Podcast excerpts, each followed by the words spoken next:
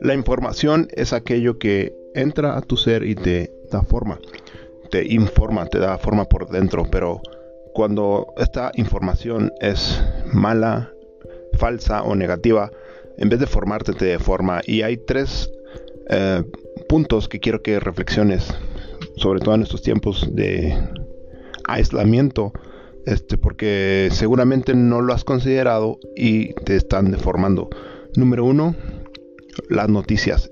Por un lado está bien estar informado, estar al pendiente de las disposiciones oficiales y atenderlas, pero por otro lado tienes que saber que hay demasiado exageración, demasiada noticia falsa y demasiado negatividad, demasiada negatividad. Entonces trata de cortar la cantidad de, de noticia tóxica que estás consumiendo. Número 2. Las redes sociales porque las redes sociales son una extensión de estas noticias y de la misma manera, en vez de formarte, lo único que están haciendo es deformarte. Te llenan de negatividad, de temor y sobre todo de incertidumbre.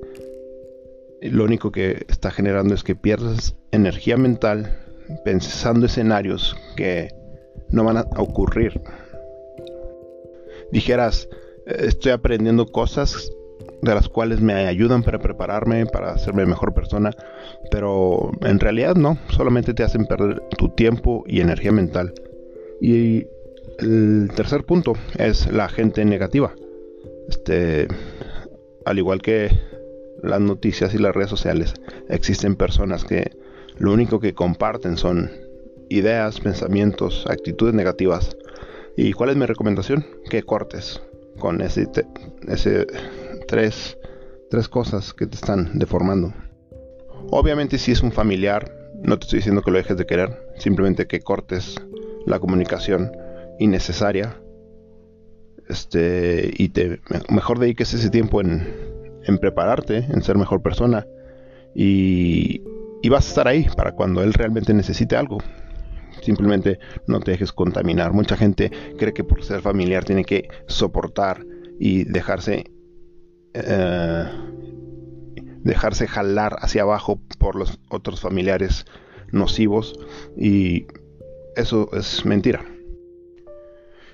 Y una manera de salir un poco rápido de este círculo de negatividad es empezar a valorar las cosas buenas que tienes en tu día a día. Ahí inclusive para aquellos que están totalmente aislados en sus hogares, te podrás dar cuenta que la vida, Dios siempre te regala cosas buenas, eh, detalles, momentos sencillos, pero que en realidad es todo lo que necesitas.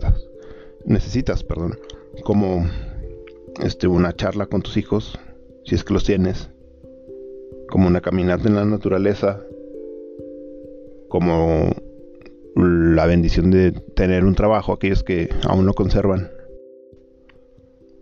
El poder alimentarte con comida que hace bien a tu cuerpo. Eh, el tomar agua. Tener un techo. Si empiezas a, a valorar y tratar de capturar esos buenos momentos, te vas a dar cuenta que, que Dios y la vida son más buenos de lo que las, las noticias negativas que te deforman, te lo dicen.